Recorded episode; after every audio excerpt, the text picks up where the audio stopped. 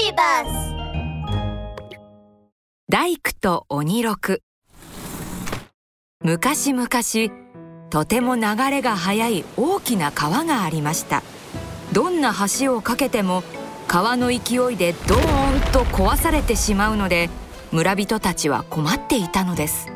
そこで隣村に住んでいる橋作りで名高い大工どんのところに村人たちは相談に行きました。おいらに任せた。とっても丈夫な橋を作るからよ。大工どんは自信満々に大きな川の橋作りを引き受けました。ふんふんふん。川に行ってどんな橋を作ることができるか考えてみるか。村人みんなを困らせている川がどれくらいのものか大工どんはまだ分かりませんでした。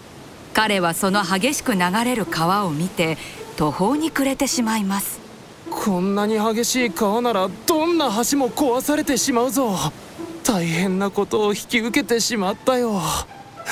ああどうしよう。しばらく大工どんが川を見つめて考え込んでいると川の水面から大きな泡がブクブクブクっと湧き出すとバシャーン。なんと大きな鬼が川の中から現れたのです困っているようだな。大工どん何を考えている？この川に橋を作ることになったんだけどどうすればいいか悩んでいるんだよ。お前さんには無理だよ。この川の勢いでは人間が作った橋では壊れてしまうさ。でも お前の目ん玉をくれるなら鬼の橋を作ってやってもいいぞ。本当かい？鬼の橋はすごいんだろうな。できるものならお願いするよ。冗談半分で言ったことだろうと軽い気持ちで大工どんは鬼に橋作りをお願いしました。だけど気になってしまって次の日の朝早く大工どんは川の様子を見に行きました。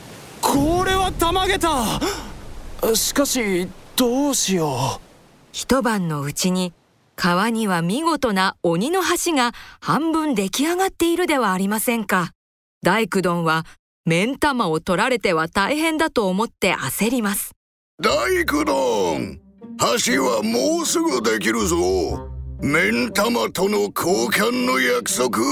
忘れるなよ。分かっているさ。それにしても立派な橋だな。目ん玉を取られては完成した橋が見られずに残念なんだが。そうか？そうか！いい橋だろ？うお前見る目があるな。こんそれじゃあ明日には完成するからそれまで待ってやろう。それともわしの名前を当てたら目ん玉を取るのも勘弁してやってもいいぞ。気をよくした鬼はそう言うと大工どんを見逃してくれたのです。そして大工どんは目ん玉を取られたくないので鬼の名前を考えますが全く見当がつきません。困ったな。鬼の名前なんてわからないぞ。このままだと約束が本当になっちまう。大工どんは目ん玉を取られることが怖くて怖くて山の奥まで逃げました。ここまで逃げれば鬼にも見つかるまい。だけどこのまま約束を破ったら村には帰れないのかな。寂しいな。大工どんがとぼとぼと悲しそうに山道を歩き続けると優しい歌声が聞こえてきます。早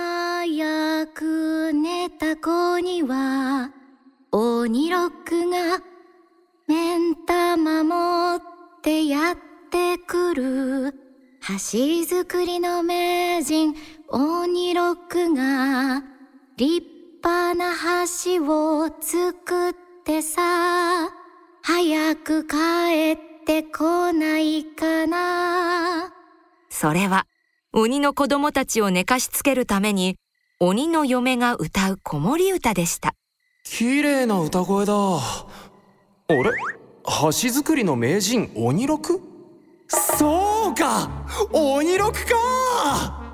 鬼の名前がわかると大工どんは嬉しくなって山道を急いで引き返します。そして次の日大工どんが川に行くとそれはとても立派な頑丈な鬼の橋が出来上がっていました。これは素晴らしい絶対に流されることはなくて安心だ。大工どんが完成した鬼の橋を見ていると勢いよく川の水しぶきがザバーンと吹き上がって鬼が現れます。どうだ。鬼の橋をしっかり作ったぞ。大工殿にも約束を守ってもらわないとな。ありがとう。これで村のみんなも喜ぶよおいらも約束はちゃんと守るよ。よしよし。それじゃ目ん玉をもらおうか。いやおいら名前を当てるよ。わしの名前がわかったのか？うーんなんだろうな。鬼助か？鬼五郎か？それとも鬼太郎かな？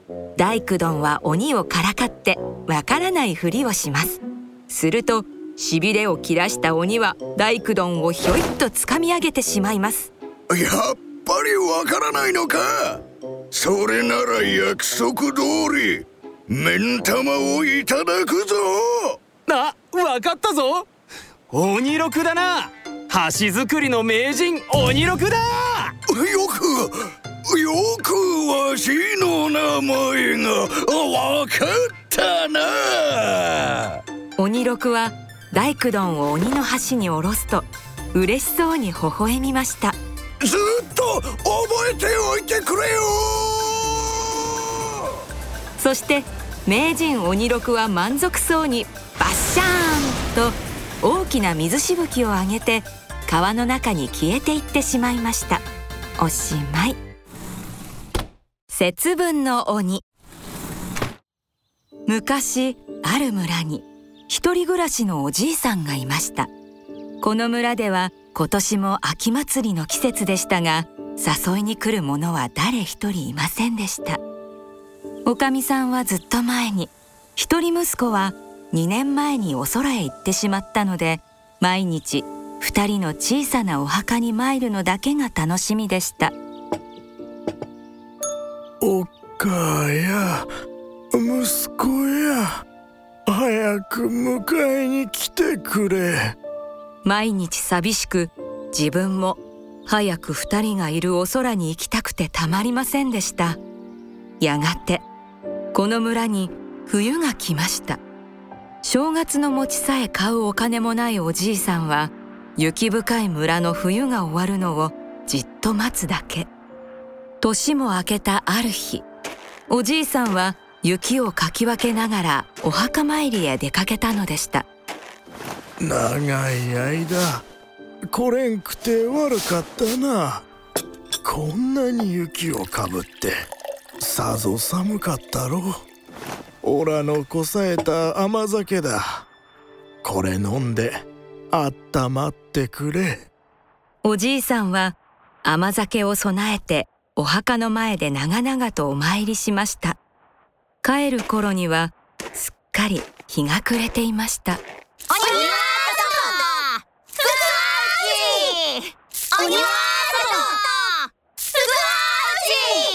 そうか。節分か。おじいさんは溢れる涙を拭いながら家に帰ると古いつづらを引っ張り出しましたあったあった。昔息子とまいた節分の豆じゃ。これは息子が作ってくれた鬼のお面。はあ。おっかあも息子ももういねえ。ましてや福の神からはとっくに見放されておるわ。おじいさんはやけになって鬼のお面をつけ鬼は内。福は外。鬼は内。福は外。とわざとあべこべに叫んで豆をまきました。もうまく豆がなくなっていろりの前にへなへなと座り込んだその時です。鬼を呼んだか？邪魔するぞ。誰だ？オラのうちに何か用かおじいさんは戸を開けて驚きました。いいや今夜はどこ行っても鬼は外鬼は外って嫌われてばっかで悲しくなってな。お前の家では鬼はうちって呼んでくれたで飛んできたんじゃ。それじゃもしかして節分の？いかにも我らは節分の鬼じゃ。そうかそうか豆をまかれてさぞ痛かったろう。このうちにお客が来るなんて何年ぶりだろうか。豆をまかれて体中が痛くてな。この寒空の下どこも行くとこなかったんだ。まず火に当たらせてくれ！鬼はずかずかと家に上がり込んできました。寂しいおじいさんには嬉しい客人です。するとまた戸を叩く音がして鬼を呼んだ家はここかな？と節分の豆に追われた鬼たちがおじいさんの家の前にわらわらと集まってきました。節分の日にこんなあったかいとこ折れるの初めてじゃ。じいさま何かお礼がしたいんだが何かないかねいや何もいらんな。こうやって鬼たちがオラの家に来てくれただけで嬉しいでな。それじゃあ俺たちの気が済まねえよ。何か言うてくれ。ほいじゃああったかい甘酒があればみんなで飲めるかの引き受けた引き鬼たちはそう言うと意気揚々と出かけていきました。しばらくして鬼たちは甘酒やらごちそう着物やら大判小判をずっしりどどんと抱えて戻ってきました。これじいさまたんと食って飲んでくれや。大勢の鬼たちとおじいさんは飲めや歌えの大騒ぎ。しまいにはおじいさんも鬼のお面をつけて踊り出したじゃありませんか。えんやこらや。鬼はうち。福は外。おじいさんと鬼たちは夜更けまで楽しみました。じいさまのおかげで楽しい節分になった。また来年の節分もここへ来るでの。鬼たちは上機嫌で帰っていきこの村にも春がやってきました。鬼たちが置いていってくれたお金でおかみさんと息子のお墓も少し立派になってお線香もあげられるようになりました。おっかや息子や聞いてくれ。ほらもう少し長生きすることにした。来年の節分も鬼たちを呼ばにゃならんでな。鬼たちと約束したんじゃ。おじいさんは晴れやかな顔で家に帰っていきました。それから二度とお空に行きたいとつぶやかなくなったそうですよ。おしまい。